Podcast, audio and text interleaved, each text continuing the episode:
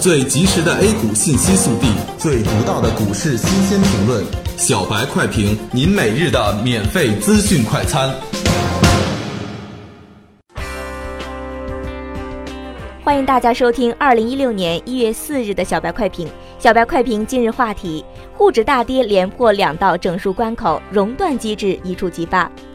今天是二零一六年的首个交易日，同时也是熔断机制生效后的首个交易日。在元旦无重大利好及利空的前提下，三大指数基本都以平开为主。沪指在小幅震荡冲击五日线失利之后，震荡向下。在九点四十五分公布了去年十二月财新中国 PMI 制造业数据，数据显示为 PMI 四十八点二，低于预期四十八点九，连续十个月低于五十临界值。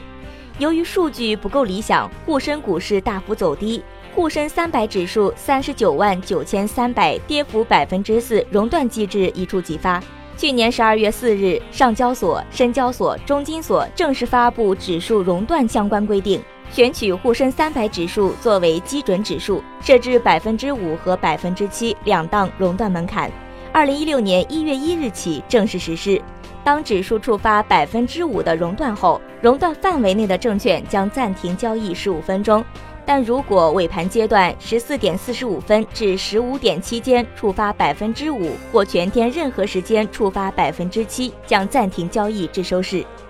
PMI 数据的不理想，预示着经济持续面临较大的下行压力。尤其是美联储在本周四要再次议息，如果再次加息，那么全球市场的波动恐怕会进一步加剧，这也是今天下跌的一个潜在因素。中国要制造第二艘航母，与此有关的船舶行业股票表现较好，是唯一一个飘红的板块，其他板块皆飘绿，个股涨幅超过百分之五的仅有三十四只，跌幅超过百分之五的却有一千七百六十一只，打破了最近的一个常态。截止中午收盘，沪指报收三千三百九十九点九一点，大跌一百三十九点二七点，跌幅百分之三点九四。